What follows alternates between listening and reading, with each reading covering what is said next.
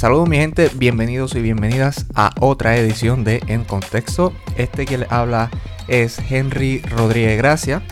Y en esta ocasión estoy acompañado del panel de San Juan. Excusamos al compañero Luis Marín que por motivo imprevisto pues no pudo estar con nosotros.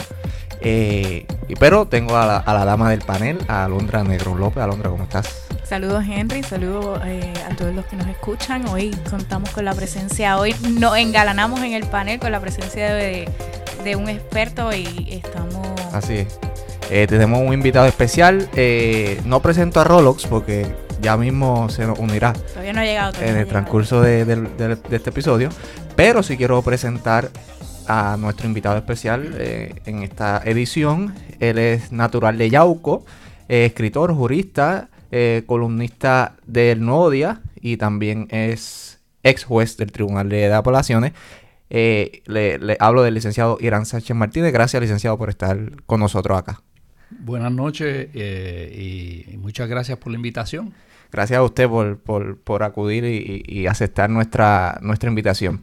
Bueno, el tema del podcast es un tema casi obligado, en el sentido de que ha suscitado, como siempre suscita este tema, eh, pues mucha controversia. Y hablo del derecho a la fianza. Eh, como la gran mayoría del pueblo puertorriqueño recordará, hace un, par de semanas, eh, pues se le impuso una fianza de 300 mil dólares al imputado de ahora imputado del asesinato de la joven Areli Mercado, y hablo del, joven o el señor eh, Jensen Medina.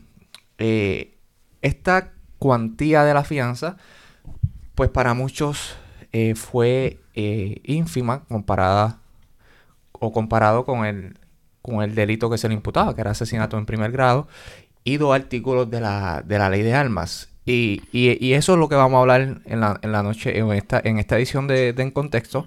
Y quiero eh, contextualizar lo que es el derecho a la fianza. Eh, este derecho surge textualmente y explícitamente de nuestra constitución, de la constitución del Estado Libre Asociado, que en su sección 11, artículos, dice eh, de la siguiente manera, todo acusado tendrá derecho a quedar en libertad bajo fianza antes de mediar un fallo condenatorio. Las fianzas y las multas no serán excesivas. Así que esta, la segunda disposición ya le impone una eh, limitación o prohibición al Poder Judicial, que en este caso adjudica eh, este tipo de controversia, a no, a, que no, a que la fianza no sea excesiva, ¿no? Eh, por otra parte, la regla 218 de procedimiento criminal establece los parámetros para fijar la cantidad de la fianza, entre ellos la naturaleza y circunstancias del delito, los nexos del imputado en la comunidad, entre ellos su tiempo de residencia, su historial de empleo y sus relaciones familiares, el carácter, peligrosidad y condición mental del imputado, eh, los recursos económicos del imputado, el historial del imputado sobre previas comparecencias y cumplimiento de órdenes judiciales y por último, la evaluación y el famoso informe de la Oficina de Servicios con Antelación al Juicio, OSA. Eh, todo esto se supone que un juez eh, tenga ante su consideración antes de imponer una fianza o la fijación de la, de la cantidad de la fianza. Eh, entonces, licenciado, yo le, quería preguntar, usted pues obviamente tiene experiencia como juez, como jurista, como licenciado, ¿qué fin, si, ¿verdad? ¿Por qué nosotros en nuestro ordenamiento jurídico, a diferencia del ordenamiento federal, ¿por qué nosotros tenemos que tener una, fianza? ¿Qué persigue, qué fin persigue eh, este derecho a la fianza? La fianza es un mecanismo que ha establecido la ley para asegurar que una persona que es arrestada eh, y llevada ante un juez eh, pueda quedar en libertad eh, toda vez que esa persona no, se le ha celebrado juicio, no se ha determinado su culpabilidad y el, estatuto, la ley prefiere que las personas, garantizarle la libertad de las personas aunque estén acusadas de delito siempre y cuando esas personas puedan prestar una garantía, que es lo que es una fianza, una garantía monetaria, para comparecer a todas las etapas del proceso. El proceso se inicia eh, con el arresto y, la determinación de causa probable para el arresto y eh, va en etapas eh, sucesivas de vista preliminar y juicio generalmente por jurado, es el derecho que tiene el acusado, aunque a veces el acusado renuncia a ese derecho y se celebra ante un juez por tribunal de derecho. Y es en esa última etapa que se determina si la persona es culpable o no. Eh, de modo que mientras la constitución lo que dice es mientras una persona no sea declarada culpable, eh, vamos a asegurarnos únicamente de que tenemos alguna garantía de que él va a venir a todas las etapas del proceso, que va a venir, que va a comparecer. En ese sentido, la fianza no está concebida, nunca lo ha estado, como eh, un mecanismo de detención preventiva. A diferencia de lo que ocurre en la jurisdicción federal, en donde existe una disposición de que las fianzas no serán excesivas, eh, como dando la impresión de que hay derecho a prestar fianza en todos los casos. La realidad es que la jurisdicción federal no es, no es así. El Tribunal Supremo de Estados Unidos ha delimitado algunas eh, instancias en donde se, le, reconoce a los estados eh, y al gobierno federal eh, la facultad de privar de su libertad a una persona, aunque no haya sido todavía llevada a juicio, siempre y cuando se pueda determinar mediante la presentación de prueba ante el tribunal y mediante el quantum de, de eh, prueba clara y convincente que la persona constituye un riesgo, es decir, el, el, el arrestado, constituye un riesgo de seguridad pública o de seguridad personal. Que puede eh, atentar contra la comunidad, contra el mismo. Exacto, no tiene nada que ver con garantía de comparecencia. Aquí, eh, aquí el interés que se protege no es el interés de que venga al, juicio, que venga a las distintas etapas, sino el interés es que no salga en libertad para evitar que pueda hacerle daño a testigos, eh, que pueda eh, hacerle daño al fiscal, al juez, a los potenciales jurados. Eh, es decir, como un mecanismo de protección hacia el sistema de administración de la justicia. No tiene nada que ver, repito, con si hay interés en que venga el juicio o no. Eso no es importante. Cuando se deniega ese, ese derecho a la fianza, porque se considera que se está salvaguardando un interés de mayor jerarquía. Eh, en el caso de la fianza, vuelvo y digo, en Puerto Rico eso no se puede hacer porque la constitución expresamente, y es solamente por eso, porque la constitución lo dice, porque la constitución expresamente dice que mientras no haya un, fallo, condenatorio, las personas tienen derecho a prestar fianza para asegurar que van a comparecer a juicio. En esta etapa de, regla 6, que es la donde se inicia la acción penal, eh, es una se, se, ve ante una sala de investigaciones, ¿no? Se ve ante un, juez municipal en la mayoría de los casos. Eh, se puede fijar, fijar una, una fianza en ausencia de, del imputado. Sí, de ordinario, cuando la vista, perdón, cuando la vista se ve, eh, se, se expide una orden de arresto en ausencia, eh, el juez tiene que fijar una fianza. Y entonces cuando la persona es arrestada por la policía y es conducida ante ese u otro magistrado, entonces ese magistrado una vez lo tiene ante sí, le lee, la, le lee los derechos, hace las advertencias y le dice que tiene fijado tal cantidad eh, de fianza. Y entonces eh, o la persona la presta en el momento, si no, lo ingresan en detención preventiva hasta que la preste, que puede ser esa misma noche, al día siguiente, a los 30 días, a los 6 meses. Eh, eh, no, la detención preventiva, ahora que menciono 6 meses, la detención preventiva, sin embargo, por la propia constitución eh, establece que no puede exceder de 6 meses. meses. quiere decir que una persona que no puede prestar la fianza, como es el caso de Jensen, hay que soltarla al cabo de los 6 meses de haber sido ingresada. hay, que celebrar, sí, hay que, celebrarle el juicio, por lo menos el juicio tiene que comenzar. La vista preliminar en este caso. No, la es la segunda etapa. Sí, estamos suponiendo, ¿verdad?, que el caso prosigue, eh, que se determina causa probable, que prosigue para juicio.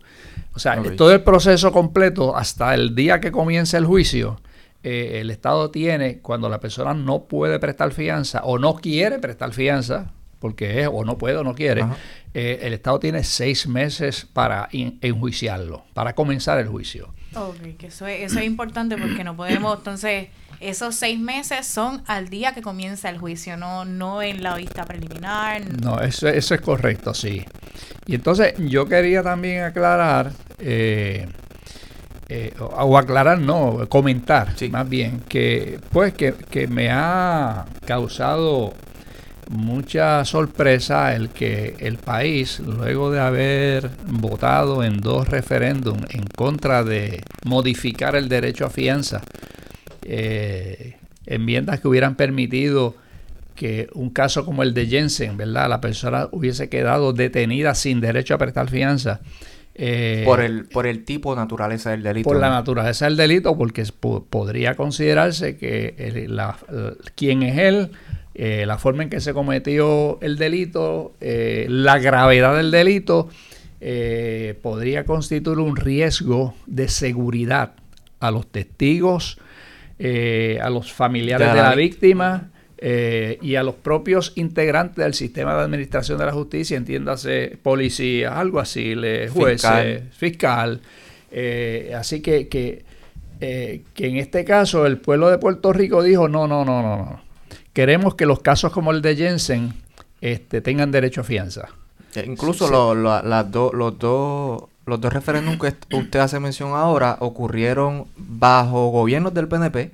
Eh, el primero fue de 1994 y el más reciente fue en el 2012. Eh, en el 94, el 53.6% de los votantes optaron por el no por, por, el no, el que no, no se enmendara la constitución, mientras que el 45.6 le dio su respaldo al sí.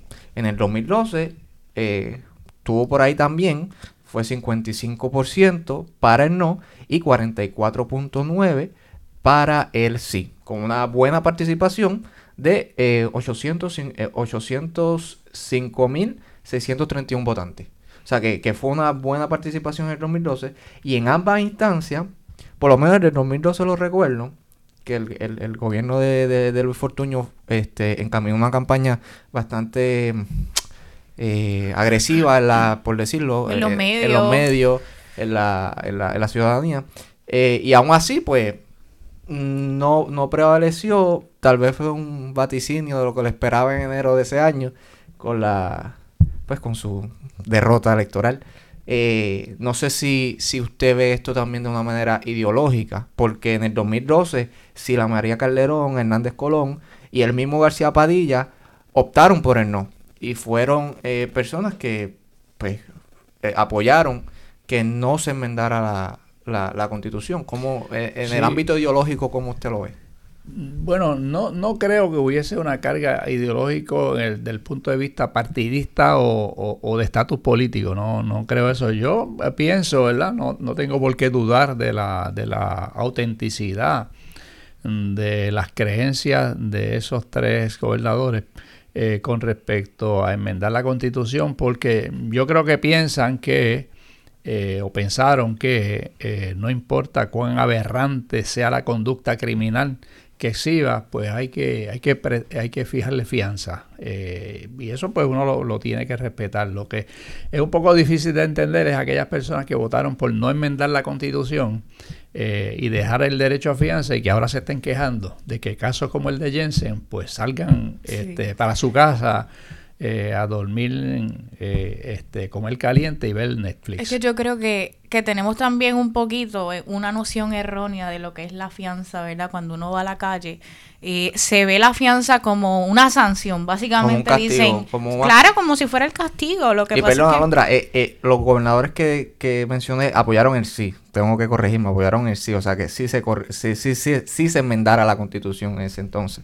Pero sí, siguiendo tu línea, Alondra, eh, se ve la fianza como algo, un acto punitivo del Estado. Sí, lo vemos como, bueno, él cometió un delito porque él está en la libre comunidad. Por algo lo acusaron. Claro, si nuestro porque sistema... le impusieron más que 100 mil pesos para que, se, para que se fuera para su casa. Entonces, eh, se cuestiona al juez que impuso la fianza no se le critica al juez porque, mira, esa fianza no va a garantizar que él venga a la vista preliminar ni al juicio. Ese individuo tan pronto preste esos 300 mil pesos de fianza va a coger la jujilanga y no va a aparecer por todo esto. Eso no es lo que pensaba la gente. La gente lo que decía era, pero ¿cómo le vas a poner 300 mil pesos? ¿No ves que la va a pagar y se va a ir para su casa? Y, y la gente lo que quería era que no se fuera para su casa. Entonces, yo lo que he, lo he escrito en, en algunas de mis columnas y lo he dicho en otros foros a los que he ido, la fianza tiene el propósito una, o sea, de, de garantizar la comparecencia para que el arrestado se pueda ir para su casa. O sea, el propósito es que si un arrestado puede prestar el monto de fianza que el tribunal le impone, monto que no podrá ser excesivo, que si puede prestar ese monto, se vaya a dormir a su casa, no pase un día en la cárcel. ¿Por qué se nos hace tan difícil entender eso? La fianza es para que la gente se vaya para su casa, no es para que se quede presa. La fianza no es para que si tenemos coraje con el acusado, le digamos, oye, póngale ahí un millón, dos millones, algo que él no pueda pagar para que se quede preso. no, esa no es la noche duerma Y estábamos hablando, disculpe que, que, lo interrumpa, estábamos hablando hace poquito, le estaba haciendo la pregunta, gente le hacía la pregunta, y usted no, no vio eso, esos referéndum como algo eh, con un matiz político, con un matiz partidista. Yo creo que más allá de un matiz político y un matiz partidista, hemos visto la fianza también como, como una lucha de clase, de decir... No, lo que pasa es que si él fuera Juan del Pueblo, si fuera Pepito, no podía pagar la fianza. no podía pagar la fianza y el juez le iba a poner un millón de dólares. empiezan a hacer comparaciones con otros precedentes o, casos similares a este. Eh, lo vi mucho en las redes como precedentes de un millón de dólares por, por un asesinato en primer grado también. Eh, y tal vez pierden de perspectiva esto que acabo de decir, de todos los requisitos o todas las consideraciones que tiene que tener un juez según nuestro ordenamiento jurídico consagrado en las reglas de procedimiento criminal para que ese magistrado pueda fijar una fianza. O sea que son muchas las circunstancias para poder fijar una fianza. Sí, eh, Sí, yo he visto fianzas de un millón de dólares por otro asesinato, pero también he visto fianzas de 50 mil dólares. Es decir, aquí este, hubo 300 mil eh, por los tres delitos, pero yo he visto fianzas de 50 a 75 mil dólares. Eh, y cuando uno, uno mira es porque se presume que en las circunstancias del, del individuo, de la persona, porque, porque hay que ver esto de acuerdo a las circunstancias personales del arrestado. Es decir, en, en esto no es la justicia no puede tener un paño en los ojos, tiene que tener los ojos bien abiertos para tratar eh, a las personas de acuerdo a las circunstancias de cada cual. O sea, no es decir, todos los casos de asesinato, un millón de pesos. No, no, no, no, no puede ser. pudiera, haber, pudiera haber asesinato que lo que justifique sea 25 mil dólares. Claro, y también yo estoy renuente a que los jueces, obviamente puede pasar, pero yo estoy renuente a que los jueces por la opinión pública o por la presión social del momento, pues se le imponga una fianza, como lo vimos. Primero se le impuso 300 mil dólares, luego eh, el Ministerio Fiscal, el Ministerio Público fue, apeló esa decisión, tuvo la oportunidad, el ordenamiento le concede esa oportunidad de solicitar un aumento de, fianza y así pasó. Se aumentó a un millón de dólares. Que me sospecho que tal vez haya sido por la opinión pública y esa, y esa presión del momento, ¿no? esa presión mediática, social que tenía el Ministerio Fiscal y el sistema judicial. Sí, no hay duda de que el Ministerio Fiscal tenía la presión sobre los hombros, porque el revuelo que causó el que el hombre regresara a su casa esa misma noche, no que el hombre estuviera en riesgo de no, de no venir a la vista preliminar, Aquí, aquí la gente estaba enfogonada porque, estaba durmiendo se fue en su cama. a dormir a su cama, a comer caliente y a ver Netflix. Eso era todo, ese era todo el coraje de la gente.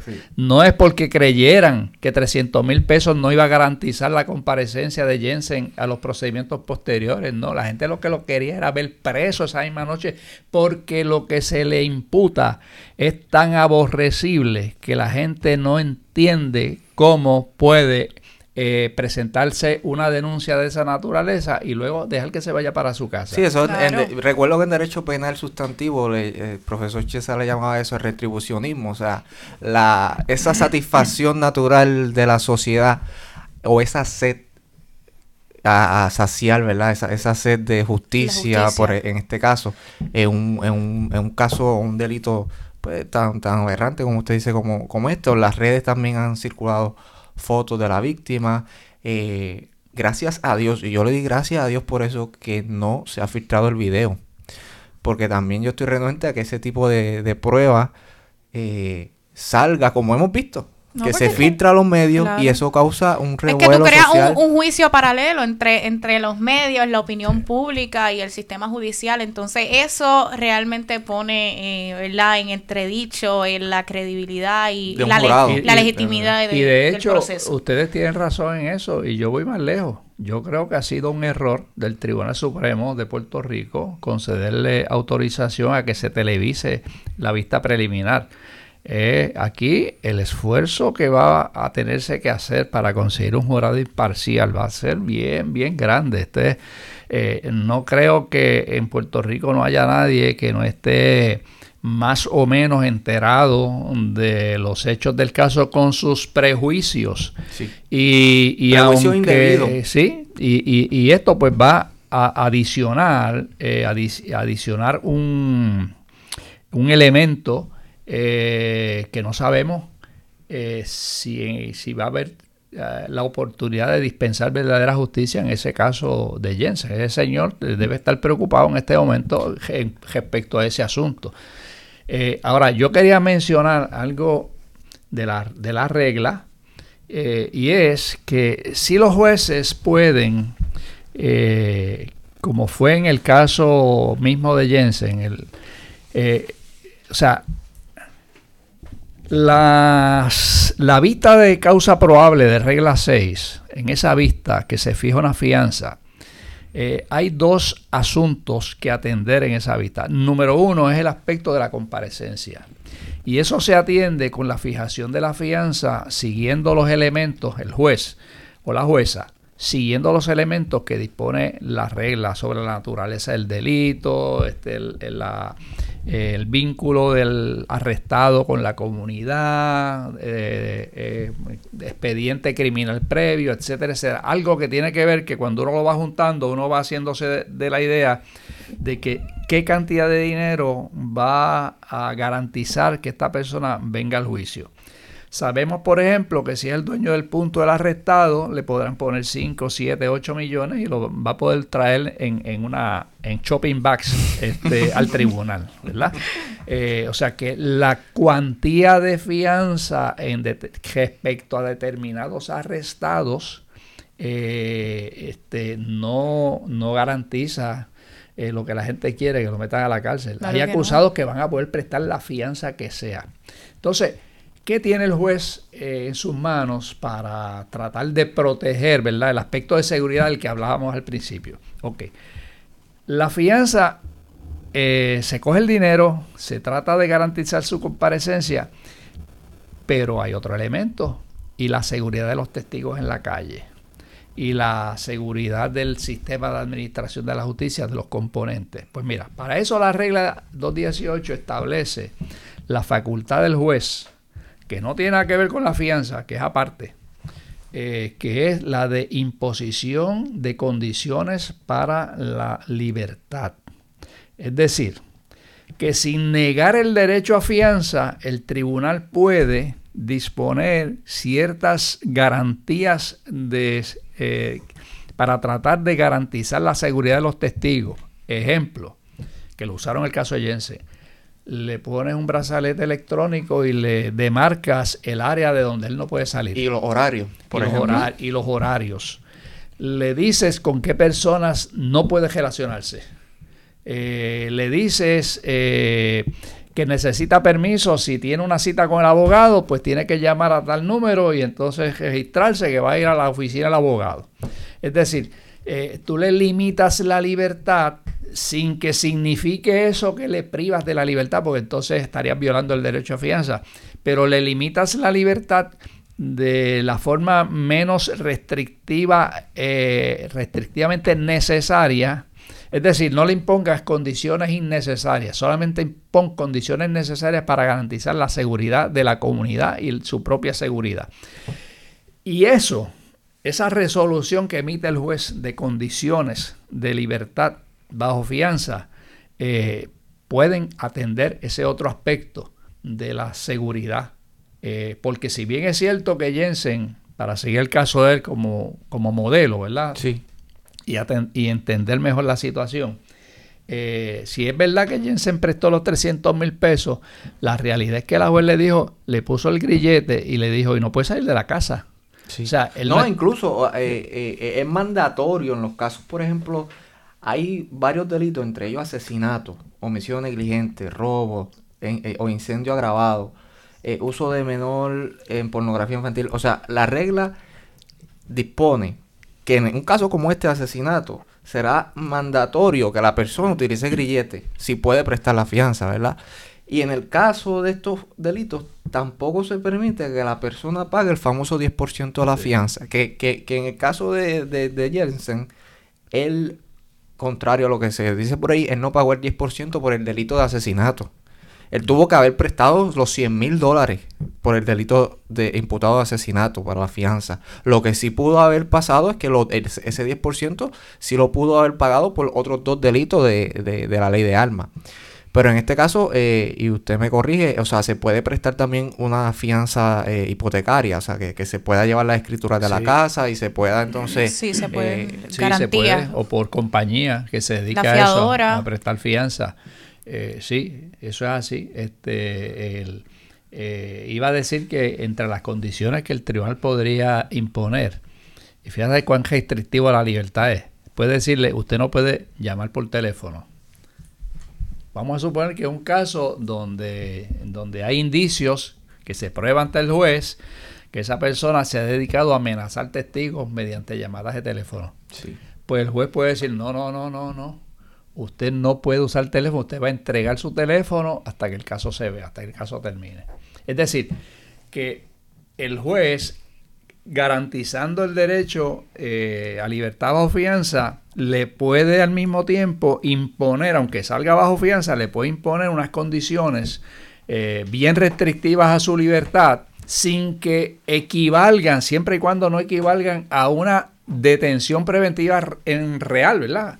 Eh, o sea, que, el Tribunal Supremo de todos modos tendría que revisar, si es que se impugna, tendría que revisar esas medidas para ver si son razonables dentro de las circunstancias del caso y vuelvo a decir, porque todos los casos son, son diferentes, claro. Que es algo que tenemos que, recordar, porque lo, hemos dicho. En este momento, ninguno de, los aquí presentes estamos entrando en valoraciones, consideraciones de lo que en su carácter personal, el acusado, cómo se deba eh, tomar la decisión, ¿verdad?, en el tribunal o si es inocente o culpable.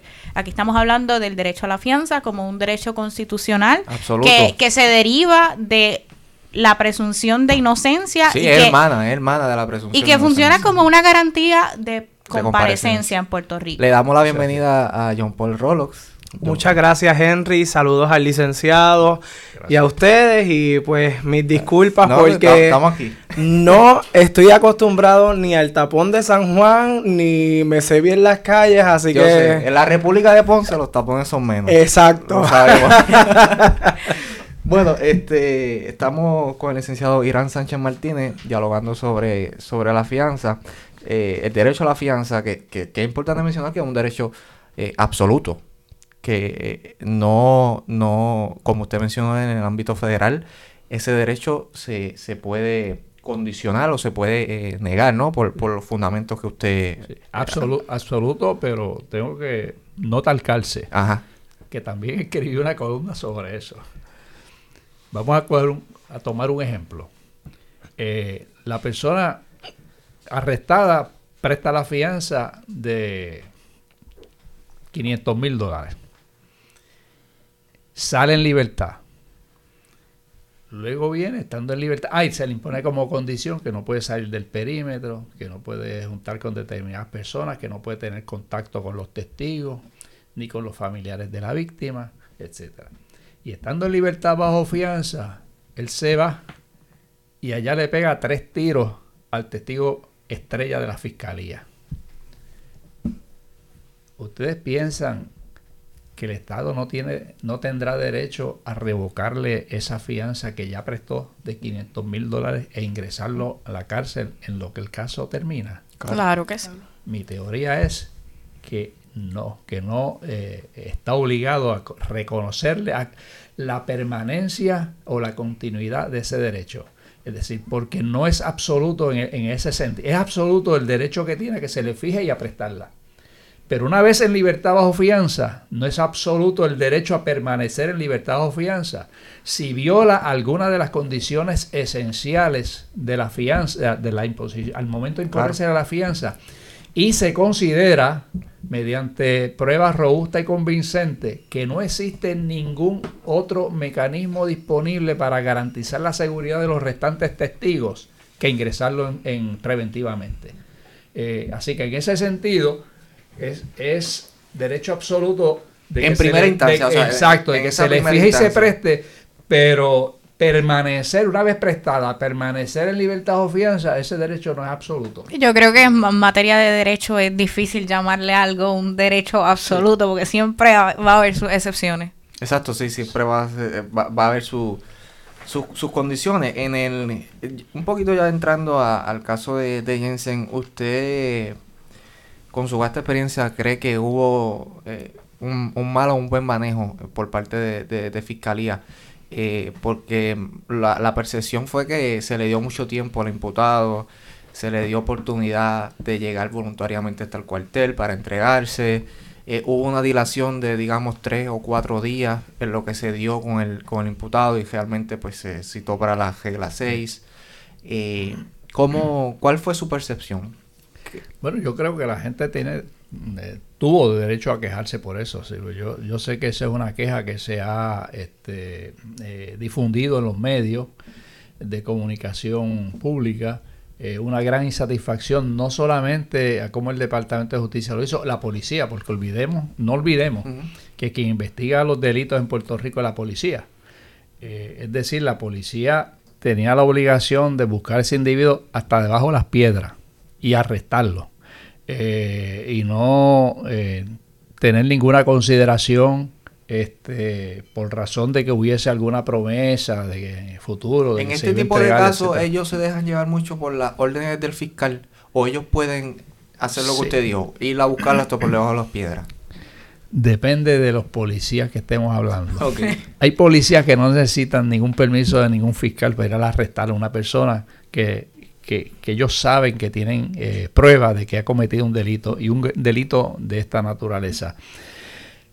Pero tengo que reconocer que los policías trabajan estrechamente con los fiscales, porque son los abogados del pueblo los que finalmente van a tener la responsabilidad de presentar la prueba. Por lo tanto, tanto policías como fiscales eh, quieren asegurarse de que su caso esté sólidamente eh, establecido, ¿verdad? Para evitar que esa persona, o por tecnicismo o por errores en la investigación, en el proceso, puedan eh, salir airosos. aquí lo que yo sigo sin entender, algo que nunca se mencionó, se le dio importancia, todavía el individuo Jensen este ya estaba arrestado y este y había y prestó fianza y después volvieron a meterlo a la cárcel. Y todavía yo no he escuchado que hayan entrevistado a la testigo, una, ahí hay una testigo esencial, la persona que andaba con él. Que, que, vi en la prensa que la fiscalía no ha dado con su paradero todavía. No sabemos, ellos tampoco saben dónde Pero la policía nunca dijo, ese es mi recuerdo, yo llegué a ver las noticias varias veces que se habló, había policías que decían, bueno, eh, no, no se ha determinado todavía si se le va a entrevistar o no. O sea, este, ¿qué clase de policía es esa? Eh, de, que tienen un testigo esencial y, no saben si lo van a entrevistar o no. Que le puede constar de propio y personal conocimiento de lo que ocurrió allí. Claro que Porque sí. si, si, si es como trasciende, esa persona estaba, allí. al lado. al lado. Y si resulta después que es coautora, pues que mira que invoque su derecho a no incriminarse, pero que no, no, no tiene, no hay ninguna razón por la cual la policía eh, no haya buscado a esa persona para entrevistarla siquiera, porque tiene la prerrogativa, la policía tiene la prerrogativa, eh, como es un poder inherente la de, investigar los delitos, la policía tiene el poder inherente para hacerle preguntas a una persona. Ah, es otra cosa si esa persona eh, es un sospechoso, este, está bajo custodia y en medio de un interrogatorio, entonces se le hace la advertencia y la persona decide si contesta o no. O asistencia de abogado, todo, todo lo, que implica la ley. Le, quería hacer una pregunta un poco tal vez técnica en respecto a la vista preliminar que se dio en el caso de Jensen. La defensa pidió más tiempo para evaluar la prueba. En vista preliminar, ¿las reglas de evidencia rigen o, no necesariamente? ¿O las reglas de evidencia se dejan para el juicio en su fondo? Eh, el Tribunal Supremo en esto eh, ha reconocido eh, que rigen las reglas de, algunas reglas de evidencia claramente. sin embargo, pues por ejemplo, la prueba de referencia, de, o sea, determinar causa probable a base del testimonio, como podría ser en la Corte Federal, a base del testimonio de hearsay, de prueba de referencia del agente investigador, pues aquí no se podría porque se requiere, ¿verdad? Pero, por ejemplo, para darle un ejemplo, eh, para probar el hecho de que, la, de que la víctima murió, falleció, pues en el juicio vamos a encontrar que van a llevar el perito de ciencia forense para que le practicó la autopsia, que va a declarar sobre el que practicó la autopsia, que resultó ser el cadáver de fulano tal, que sí o qué. Y que esa persona sí, que murió. Eh, en la vista preliminar, mi teoría es que puede venir la mamá llorando o no y declarar que vio a su hijo tirado en el piso con tres tiros en el pecho, que ese era su hijo, que se lo llevaron en una guaguita de ciencia forense, que se lo entregaron a las ocho o nueve semanas de, de espera de ciencia forense y que lo enterró. Ese esa prueba en ese momento, aunque ya no es ninguna perito, yo creo que en vista preliminar, Se es una vista de probabilidades, sirve para establecer la probabilidad de que la víctima se murió. ¿eh? Así que en ese sentido, eh, la calidad de la evidencia eh, no tiene que ser idéntica a la calidad de la evidencia del juicio. Sí, y se lo pregunto porque la, escuché al fiscal decir que ellos no tienen que entregar el video donde aparece presuntamente a Jensen disparando eh, que el fiscalía no tiene que entregar ese video, no está obligado, pero que ellos están tan seguros que esa prueba es inculpatoria que se lo, dieron a, la defensa para que ellos puedan analizarla y darle tiempo a prepararse. La realidad es que la, de acuerdo con las reglas de, de procedimiento criminal, la defensa no tenía derecho a esa prueba. La, el descubrimiento de prueba en el proceso penal se da una vez, en casos graves, se da una vez se presenta la acusación, no antes. O sea, no hay derecho a descubrimiento de prueba en vista preliminar. Bueno, sí, eh, corrijo. Por ejemplo, las declaraciones juradas de los testigos que declaran en vista preliminar sí son descubribles en la vista preliminar. Para métodos de impugnación, digamos. Para no. O sustantiva. No, no, no, no, no. Para, para lo que sea. O sea, para lo que sea él, quiere, la, defensa quiere saber, eh, quiere tener copia de la declaración jurada que prestó ese testigo que se acaba de sentar. Tiene derecho a eso porque el Tribunal Supremo lo ha resuelto así. Que el derecho a obtener la copia de la declaración jurada para que no le aplique la presunción de que no le entregó porque le es adversa, porque eso ese es el efecto que tiene no entregar copia de la declaración jurada, que aplique una presunción de adversidad.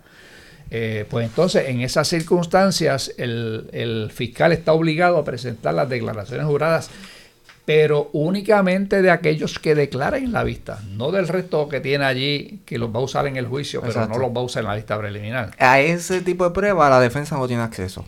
Tiene acceso a los que testifiquen en la BP, pero a los de, de los demás no. Tiene que esperar a que declaren en el juicio. Ahora, aparte de declaraciones juradas, Ah, bueno, y si hay una confesión escrita, por ejemplo, pues sí, hay derecho en vista preliminar a eso. O sea, eh, o sea, que las, las situaciones en que hay derecho a algún descubrimiento de pruebas son, en vista preliminar, son bien limitadas y no incluye los videos. O sea, el fiscal no tenía razón alguna por, para entregar esos videos. Es más, ni siquiera por la circunstancia de que la defensa alegara de que era exculpatorio. Porque la determinación inicial, y eso cuando vean al profesor Chiesa en el pasillo, pregúntenle cuál es la regla de prueba exculpatoria, que estoy seguro que les va a dar una explicación. Eh, en el sentido de que la determinación inicial le corresponde al fiscal, no es ni al abogado de defensa, ni es al tribunal. Ahora, si fiscal tenías una prueba exculpatoria y no la diste, entonces, diciendo que no era exculpatoria y resultó que, que sí que era exculpatoria, entonces eh, sí que te expones a que te supriman todo eso y, que te anulen la vista preliminar, eh, perdón, te anulen el, juicio si sale culpable. Eh, pero no hay, no hay ninguna, no había ninguna razón jurídica para entregarlo. Lo que pasó aquí, como bien señalas, es que el fiscal luego de haber dicho eso dijo, ah, pero como el video realmente es inculpatorio, para que la gente no vaya a pensar que yo estoy escondiendo porque tengo un caso malo, un caso flojo, pues yo se lo voy a entregar. Mira, esa no es ninguna razón para entregar. Si él está ahí de fiscal, él no está ahí jugando balas gradas. Eh, eh, por lo tanto, yo creo, es una crítica que le hago al fiscal. Sí, sí, si me preguntan que está criticando al fiscal, sí, lo estoy criticando. Eh, uno, uno no juega para las gradas. Y aquí vemos nuevamente cómo la opinión pública influye en los procedimientos penales y judiciales, ¿no? en un sistema como el nuestro, un poquito ya hablando un poco de derecho, o sea, nuestro sistema es adversarial o adversativo, o sea, tenemos dos partes que eh, ruegan su derecho, exponen su prueba, tienen su día en corte, tienen sus su derecho a, interrogar, a contrainterrogar. Ese es nuestro ordenamiento. Eh, hay sistemas inquisitivos o inquisitorios, como en España, que el juez participa del, del, proceso penal, del proceso investigativo, es inquisitivo, ¿no? Es, el juez quien lleva la investigación. En este caso, pues esa, esa figura eh, eh, eh, inquisitiva, pues, pues el fiscal y lleva y lleva el caso. retrotrayendo lo que planteaba usted ahorita sobre que estaba en desacuerdo con que se transmitiera la vista preliminar, ¿cuál es su postura respecto a que se televise el proceso del juicio en general? Oh, sí, ahí estoy de acuerdo. En el caso, sí. porque ya para en ese momento ya hay un, ya hay un jurado escogido. Eh, el juez puede, como lo hice yo eh, en varias instancias, en varias ocasiones, este, cuando eh, trabajé como juez superior, uno lo secuestra el jurado. Eso quería preguntarle, si en Puerto Rico es posible eso, o, o cuán factible, digamos, puede hacer eso. Bueno, lo que pasa es que la oficina de administración de los tribunales tiende a regañar a uno si uno de, el, el la, la, prerrogativa es del juez. Eso no hay no hay quien lo o sea, el, director administrativo de los tribunales no puede revisar eso. Lo más que puede hacer es por teléfono regañar a, o sea, tratar de regañar a unos chicos, pero ¿por qué te pusiste a Esto me cuesta tanto. ese, es el argumento. Esto me cuesta tanto, te tengo que buscar este 15 alguaciles adicionales porque el secuestro eh, para los que están oyendo eh, sepan, no es otra cosa que una orden judicial mediante la cual se le ordena a un alguacil del tribunal, que generalmente no es uno, que son varios, este, que cuando finalicen los trabajos del tribunal conduzca en una guagua que tiene la oficina de tribunales, la oficina de, de alguaciles, de los tribunales, que es una guagua como esa que dan el servicio en la AMA, las no las grandotas, sino las más pequeñas, las de llame y viaje o algo así, una guaguita de esa. Entonces montan a los jurados, a los 14, o sea, a los 12 regulares y a los dos suplentes, los montan allí, los conducen a un hotel, allí los distribuyen en cuartos, se quedan alguaciles eh, en la puerta eh, no televisión. No televisión. El periódico se busca, los alguaciles se buscan una tijera. Cuando llega el periódico, recortan cualquier noticia que tenga que ver con el caso y le entregan el gesto al periódico al jurado. No teléfonos celulares. No teléfonos celulares, teléfonos de ninguna naturaleza. Y si permiten las llamadas, porque a veces se permiten, hay un alguacil escuchando. O sea, que eh, usted tiene que hablar por speaker, ¿verdad? Si va a hablar con su esposo, con sus hijos, su esposa. Eso es así. Este, y entonces, pues por la mañana lo recogen y lo, luego de llevarlo a desayunar, pues lo llevan al tribunal, siguen juntos al almuerzo, terminan por la tarde la sesión y regresan al hotel, a un hotel. ¿Y, cuánto tiempo pueden estar en eso. Secuestrado. Secuestrado. Hasta que termine. Bueno, yo tuve un secuestro, un juicio que yo vi en Carolina, que estuvieron como un mes. Wow. Sí. ¿Y cuánto eh, tiene que desembolsar la rama ah, judicial? Yo nunca pregunté. Eh, yo sí me acuerdo que, me llamaron para decir, Le la llamadita. Chico, pero ven acá. O sea eh, que si televisamos esa vista preliminar, usted entiende que ese proceso de desin, ay, desinsaculación de jurado. Sí, es, complicada la palabra. Yo tampoco la sé pronunciar. Desinsaculación pues de jurado. selección de jurado. Exacto, selección de jurado. Eh, es un poquito Va a ser difícil. Sí, sí, porque este, hay un prejuicio indebido. Sí, va a requerir, va a requerir eh, convocar muchísimos paneles. como se hace esto es que cuando se tiene ya un juicio para, eh, digo, una fecha para un juicio, pues se le pide a la Oficina de Administración de Servicio del Jurado que envíe este, la lista de los jurados potenciales a ser interrogados y, y entonces se van este, eh, despachando paneles de generalmente son de 14 eh, a la vez, es decir, simultáneamente, y se le van haciendo preguntas y dependiendo eh, qué método utilice el juez, si el método, nosotros le llamamos el método corto o el método largo, que las reglas contemplan, el método corto es que se cogen esos 14, eh, esos 14 miembros de un primer panel, digamos, se van aplicando las perentorias, primero se aplican eh, las, motivadas. Y por favor, si puede explicar cada cual las motivadas y las perentorias. perentorias pues quizá entonces debe empezar por eso. Cuando se está en la, en la desinsaculación del jurado, eh, los, las partes, entiéndase fiscal y defensor, tienen derecho a impugnar a una persona eh, lo que se llama eh, por, por, justa causa. Mm, por justa causa que generalmente tratan de hacerlo por posibilidad, o más que posibilidad, por probabilidad de prejuicio le, pues le dice, mire juez, este, el fundamento nuestro es que esa persona eh, trabaja en el mismo lugar donde trabaja un primo hermano del acusado.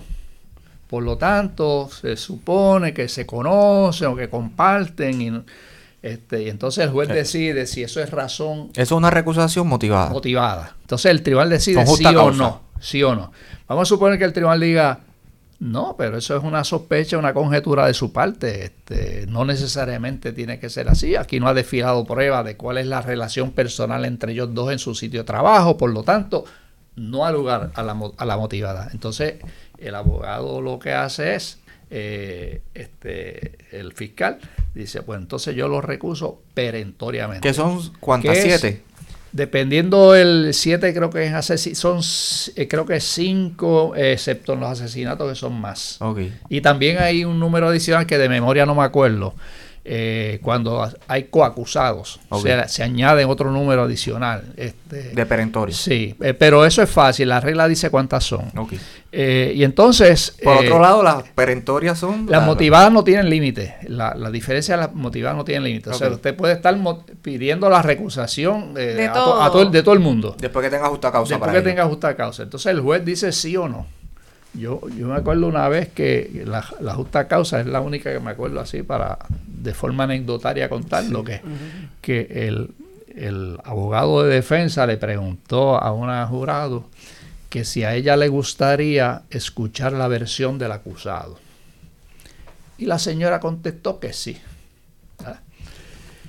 Sabemos que el jurado, lo mismo que el juez, no puede exigir escuchar la versión del acusado, pues él tiene derecho a permanecer en silencio y a no presentar pruebas en, su favor. y que el silencio tampoco se puede comentar. Y que no se puede presumir su culpabilidad del hecho de que no declare. ¿verdad? Y eso, son, eso, eso forman parte de las instrucciones que uno le da al final del juicio al jurado. Pues eh, eh, me dice, motivadamente sí. Y entonces me da esa razón. Y yo le digo, licenciado, pero es que en todos los juicios a mí me gustaría escuchar la versión del acusado. Así que, pero eso no quiere decir que, tengamos que obligarle al acusado a hablar. No, no, que no, eso no quiere decir que uno, en el caso de, los jueces, pues uno conoce la norma. En el caso de los jurados uno se le explica y le dice, mire señora, aunque a usted le gustaría escuchar al jurado, porque es como, como humanos que somos, nos gustaría, ¿verdad? Eh, escuchar la, las versiones de las partes, a ver qué tiene que decir. Eh, la realidad es que usted no puede eh, juzgar a la persona por el derecho de si se sienta declarado o no, porque la constitución, entonces uno le da la explicación que no tiene que presentar pero en su favor, que no se puede inferir su culpabilidad de su silencio, etcétera, etcétera. Así que con la explicación que usted le da a ese jurado, entonces la señora va a entender, ah, o sea que aunque me gustaría oírlo hablar, no puedo tomar en cuenta eso, si eso es lo mismo que quiere decir. Así que la motivada no ha lugar. Por, otro lado, la, la, perentoria, este, la recusación es perentoria, un, fiscal o abogado lo puede hacer en qué instancias. No tiene que dar eh, razones. En Estados Unidos, sin embargo, esto tiene su importancia. Por la cuestión racial. Por la cuestión racial. Y el Tribunal Supremo de Estados Unidos ha dicho que aunque la perentoria no hay que dar razones, no puede ser si se puede razonablemente derivar del ejercicio de las perentorias que hay un, eh, un sustrato racial, entonces eso es inconstitucional y no se reconoce el, derecho a la recusación perentoria en esas circunstancias. Sí, porque en, el contexto eh, estadounidense, en, los estados del sur, pues tendríamos, teníamos jurados blancos y el acusado era una persona negra.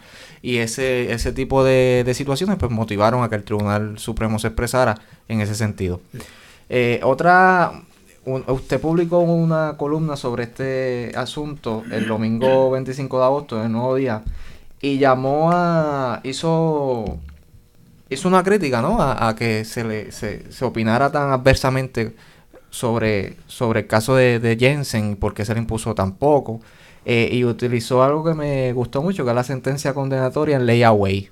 ¿Qué usted quiere decir con esa sentencia condenatoria en ley away? Bueno, fue algo así que se me ocurrió para describir el, el hecho de que las la personas querían que aplicáramos una, la sentencia condenatoria, ya, se la teníamos, lo que hicimos es que le pusimos la sentencia condenatoria en ley away. En lo eh, que... Eh, es, exacto, este, o sea, ya está, ya no hay más nada que buscar aquí, este, vamos a seguir abonando ahora hasta que, y te vamos a abonar, ¿cómo te vamos a ir abonando a esa sentencia condenatoria? Pues privándote de tu libertad ahora.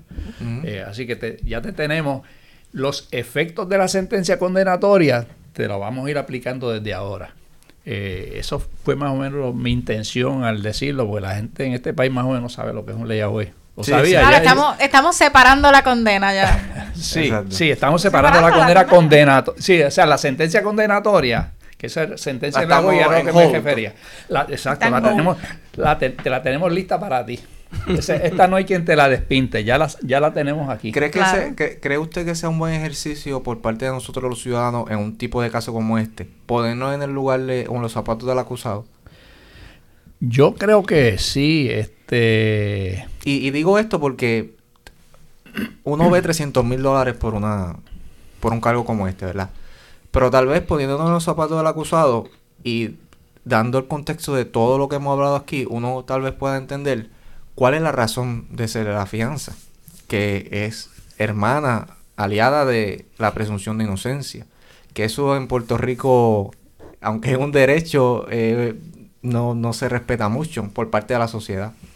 Sí, eh, yo, yo diría que la eh, que, es importante que entendamos que en la medida en que le reconocemos un derecho al prójimo, en este caso a Jensen, el, el tipo de derecho que nos gustaría a nosotros que se nos reconociera o a nosotros mismos o a, a cualquiera de nuestros hijos o a cualquiera de nuestros sobrinos o a cualquiera de nuestros primos o a cualquiera de nuestros padres, tíos, etcétera, a cualquiera de los hijos de nuestros amigos, a nuestros amigos. Es decir, por más abominable que sea un delito, pongámonos nosotros en la situación de que tenemos que, que Jensen sea un hijo nuestro.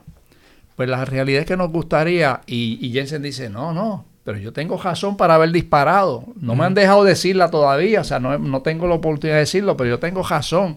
Incluso, que no, no estoy hablando ahora del caso de Jensen, pero que la gente se le olvida que en Puerto Rico, aunque se acepte la comisión de un hecho, se puede plantear como defensa afirmativa eh, la, la insanidad mental transitoria eh, está para mitigar el delito el, el arrebato de cólera. Sí, que es una causa, que una causa de inimputabilidad, en, una regla de una causa de exclusión en nuestro ordenamiento. De responsabilidad penal. Y entonces no debemos olvidar, podemos tener una hermana o algo así. Ustedes se acuerdan de la película Burning Bed eh, este, con Farah Fawcett, que es que el marido es tan abusivo y tan abusivo y tan abusivo y tan maltratante eh, físicamente, eh, psicológicamente, que ella llega un momento en que no puede más. Eso es un buen tema para otro podcast. Que no puede más y decide, en la película, decide esperar que él esté borracho durmiendo, va y se busca un bidón de gasolina, se lo riega a la vuelta redonda, después le tira un fósforo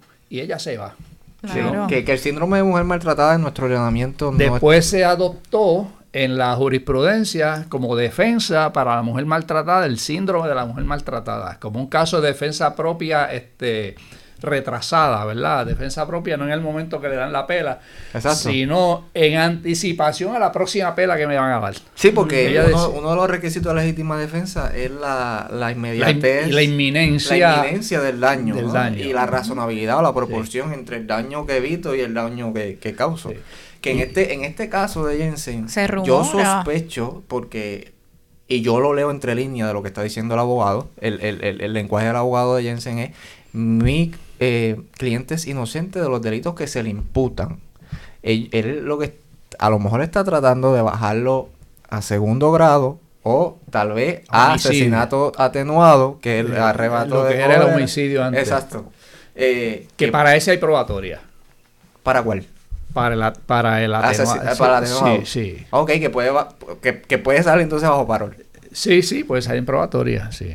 El, llamado homicidio voluntario de antes, este, que siempre ha tenido probatoria, porque se considera que es un homicidio eh, que no es eh, alevoso, que es lo que castiga el asesinato en primer grado el premeditado, claro. etcétera. Sí, que eso es, eh, yo creo que también es uno de, los panoramas que se están viendo mucho en, la opinión pública. Dicen que se va a utilizar de esos artículos, no, que al final él, va a salir libre por, por, por, una u otra cosa.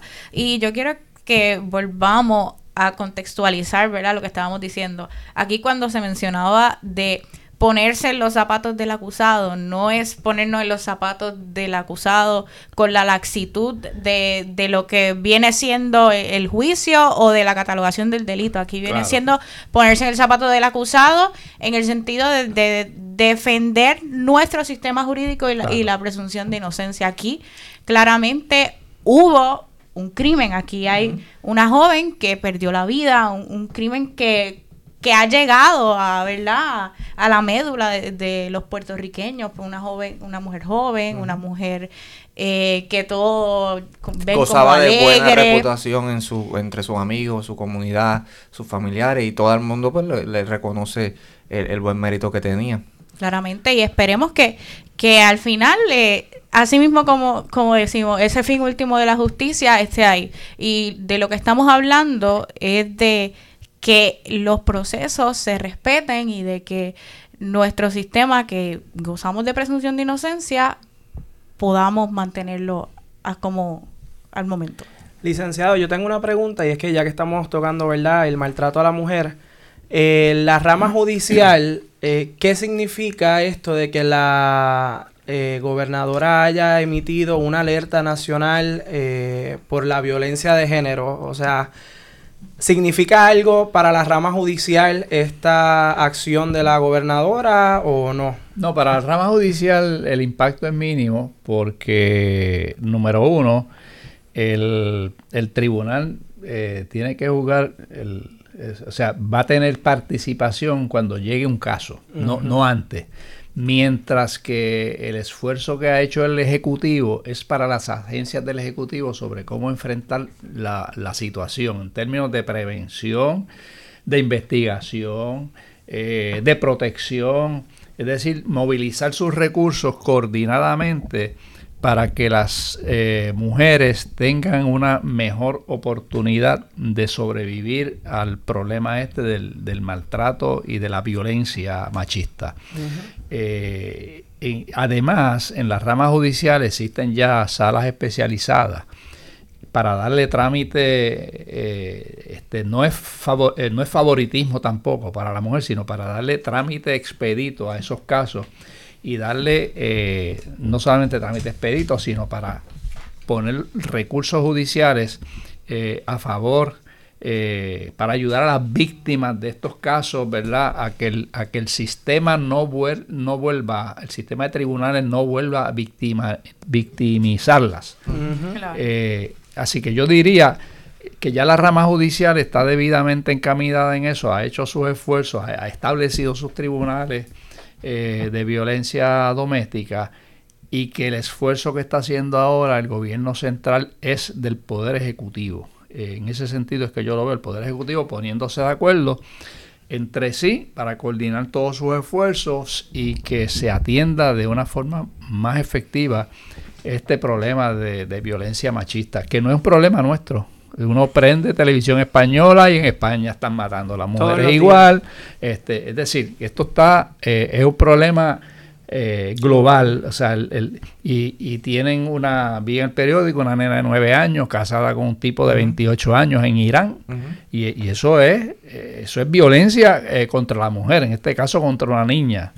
Este, con eso dicho, ¿usted cree que Puerto Rico cuenta con unos buenos mecanismos para atajar esa violencia o falta robustecer, por ejemplo, la ley 54? ¿O algún otro mecanismo? No, la ley 54, no, aquí esto es una cuestión de actitudes de las personas encargadas de, implementar la ley. Eh, este, los mecanismos existen, pero si se va al cuartel de la policía y allí el que está atendiendo el cuartel piensa que eso es problemas de matrimonio, o sea, peleas de matrimonio, yo en peleas de matrimonio no me meto porque después se contentan y entonces yo soy el que quedo eh, como el malo de la película. Eh, hay actitudes, yo, yo siempre recuerdo empezó la ley de violencia doméstica eh, en un adiestramiento de jueces, allí un juez comentó, ah, pero ¿por qué han tenido que aprobar esta ley si, si eso en mi sala yo lo atiendo porque eso son peleas de matrimonio y la verdad es que los jueces no estamos para meternos en peleas de matrimonio. Afortunadamente ya ese juez no, ¿sabes? No, está. No está. Pero, y, pero fue, estamos hablando del, del, año siguiente en que se aprobó la ley. No estábamos acostumbrados a que ese era un problema social que había que reconocer. Estaba bajo, bajo el radar, pasaba bajo el radar como problema de matrimonio cuando realmente es un problema de violencia y maltrato. Y según hay maltrato contra la mujer en esa familia, ah, vayan pesos a morisquetas, que hay maltrato contra los menores también. Eh, eh, por eso es que es importante, eh, yo creo, además, el haberlo declarado como emergencia nacional, este, porque despierta la conciencia de alguna gente que todavía no tiene conciencia lo suficientemente despierta en Puerto Rico de que ese es un problema serio que hay que atender. Y piensa también, eh, escuché al presidente del Senado decir que en las nuevas las nuevas cosas que le van a añadir a la ley de armas del Senado para que la, lo apruebe la gobernadora, una de esas cosas es darle prioridad a las mujeres que hayan sido o que hayan acusado, ¿verdad?, a su pareja por violencia machista. Un proceso expedito. Un proceso expedito para que ellas puedan eh, tener la, Y que el Estado se le suministre, by the way. Que, sea, que le suministre el, arma. Que, sea el departamento, según el lenguaje de la ley, o sea, del proyecto de ley, el departamento de justicia que entonces se encargaría de proporcionarle y eh, eh, mediante ese proceso expedito el arma. Pues, ¿qué piensas sobre eso? ¿Eso ayudaría? que es una mala idea que es una mala idea. Sí, yo creo que las mujeres que se sientan eh, con deseo de tener un arma de fuego, que sí, que soliciten y tengan su arma de fuego, este, pero no debe, no debe facilitársele como y, de, y venderle la idea, vayan, vayan, vayan y compren armas de fuego, eh, porque este es un mecanismo bueno para atajar la violencia contra ustedes y entonces vamos a ver ahora. Lo primero que va a pasar es que el, el maltratante, marido, novio, exnovio, exmarido, va a ir y le va a quitar el, el arma de fuego y con ese mismo arma de fuego la va a matar. Si, lo, si, no tenía, si él no tenía arma de fuego, y llega a su oído, mira, tu mujer se compra un arma de fuego, va a buscar la forma de llegar primero al arma de fuego que ella y la va a utilizar. Que eh, yo estoy de acuerdo que las mujeres tengan armas de, y la oportunidad de tener armas en la, en la misma oportunidad que tienen los varones, pero no decir ahora, vamos, venga a recoger revólveres aquí. Ustedes, este, mujeres, vengan, que vamos a repartir revólveres como el, como el que reparte paletas Sí, sí, tenemos, tenemos que tener cuidado con, con cómo, ¿verdad? Asumimos lo que es la acción afirmativa, porque una cosa es lo bonito que se pueda escuchar, pero en la práctica puede, puede ser detrimental. Sí, no, y si le quieren darle a, a, a las féminas, a las damas que quieran solicitar un arma de fuego, si le quieren dar prioridad y colarle en los turnos, santo y bueno.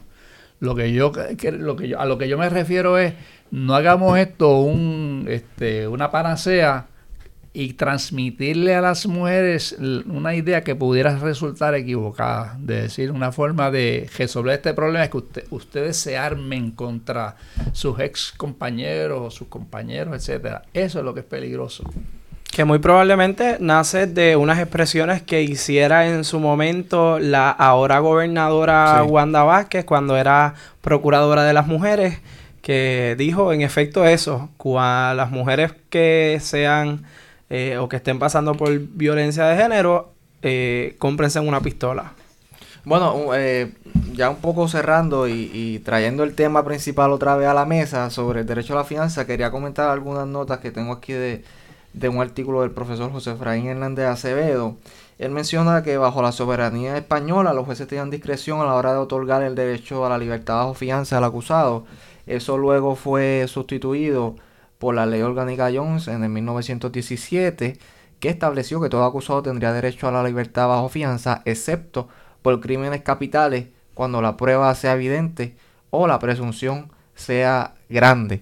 E, ese era el, el, estándar, el estándar para, para ese entonces. Luego en el 52, pues sabemos que se promulgó y se estableció la constitución de Lela, con el texto constitucional que, leí al principio, ¿no? que la fianza, eh, todo acusado tendrá derecho a, una fianza y que esa fianza no será excesiva. Eh, en el 79 se aprobó la primera legislación para llevar a cabo un referéndum que proponía eliminar el derecho absoluto, pero nunca se celebró porque se impugnó con éxito en el caso Ortiz Anglero versus Barreto Pérez, bajo el argumento de que la misma limitaba la participación de los electores debido a la fecha pautada para el cierre del registro electoral. No fue hasta eh, el 1994, como mencionamos ahorita, y los resultados que eh, ese referéndum trajo. Eh, en ese referéndum se consultaba ¿no? si, a, a los electores si querían eliminar el derecho a la fianza a los acusados con historial de convicciones por delito grave que fueran acusados nuevamente por delito grave serio y que representaran una amenaza para la comunidad. Y el más reciente, en el 2012, eh, nuevamente se consultó a los electores si estaban de acuerdo en denegar a los acusados este derecho en ciertas modalidades, si estos, si estos acusados representaban riesgo de fuga, destrucción de evidencia o a la seguridad de otras personas o a la comunidad.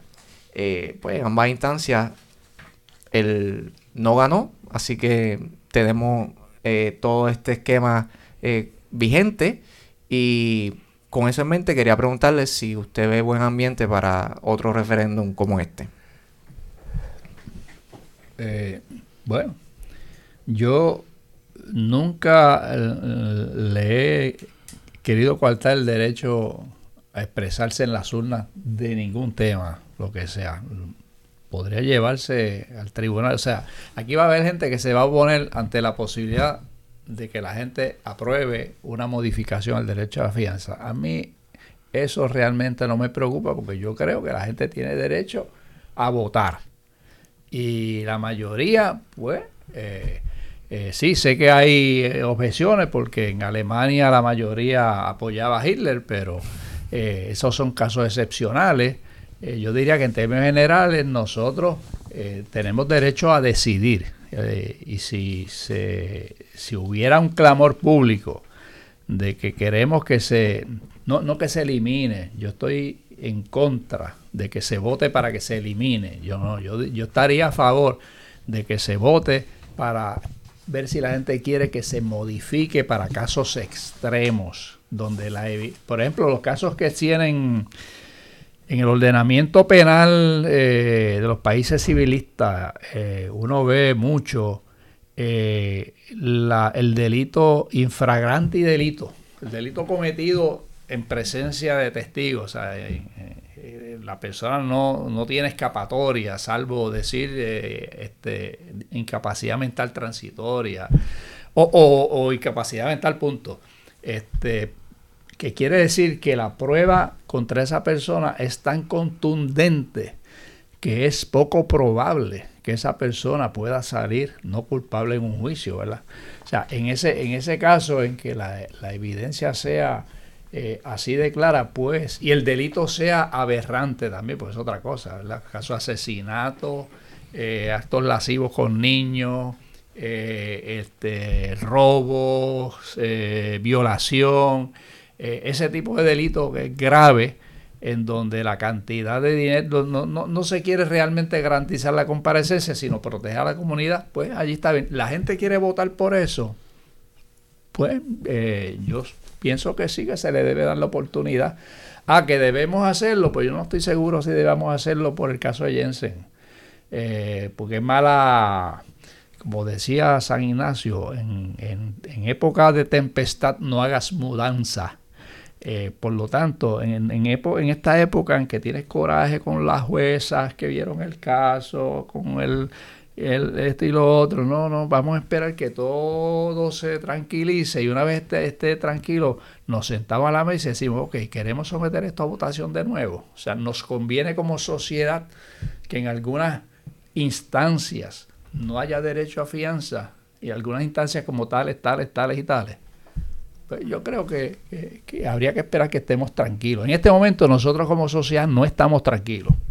no, es, momento para decir, creo yo, no es momento. Esa es la misma línea de pensamiento de lo que sucedió con lo de las posibles enmiendas constitucionales después de la situación de, de la... De José yo. De Pedro Pierluisi. Ajá, sí, del, verano del 2019. De la sucesión. Eh, pero en esa misma línea también tenemos que, como mencionaba, desde el 1917, la ley Jones, tenemos que tener cuidado porque no podemos llamarnos un país de avanzada y er, ir, coartando derechos, ¿verdad?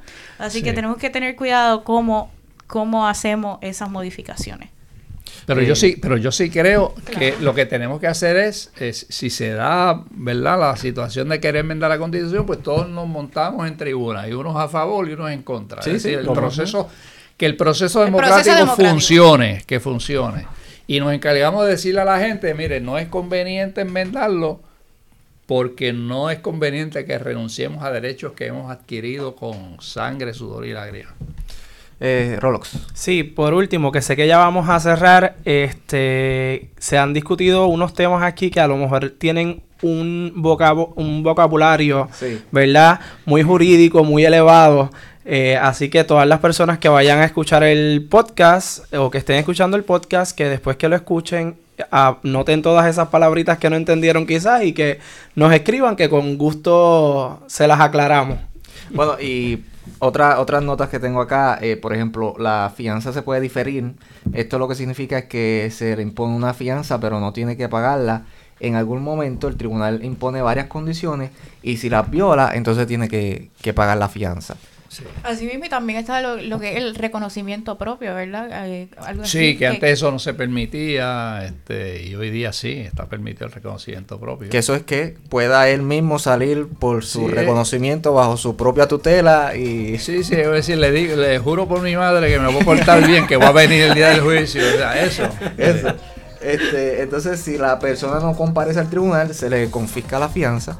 Eh, sin embargo, si comparece, eh, se le, se, le devuelve, se le devuelve la, fianza, no importa a el menos veredicto que, o el A menos que lo hubiese pagado por compañía de fianza. Ah, que ahí tiene una deuda. Ellos se quedan con, con ese dinero. Ok, este, eh. pero no importa el fallo o el veredicto, o sea, si es culpable o inocente, se devuelve, se devuelve la fianza. Siempre que compare, que eso, que eso es un argumento más para decir que esto es una garantía de comparecencia, no es un acto punitivo del Estado. Claro, no, es para castigar. Al, acusado. Bueno, licenciado, muchas gracias por estar acá. Eh, eh, Muchísimas gracias. Quisiera, quisiera tenerlo y, y, le hago la convocatoria públicamente para hablar sobre el caso de Antonio Antonia Martínez que su libro voy por la mitad. Claro, este, cuando, cuando, cuando lo va a terminar, pues eh, lo invitamos otra vez. Yo creo que es una historia muy buena que y su libro es, excelente. Así que gracias, licenciado, por estar. Muchas gracias a la orden siempre. Alondra, gracias. Rolo, gracias. Gracias a ustedes. Eh, a ustedes, amigos y amigas, eh, gracias por descargar este podcast. recuerden seguirnos en todas las redes sociales bajo el usuario eh, arroba en contexto PR y recuerden suscribirse a nuestra mensajería en Facebook. Eh, esto es en contexto, hasta luego.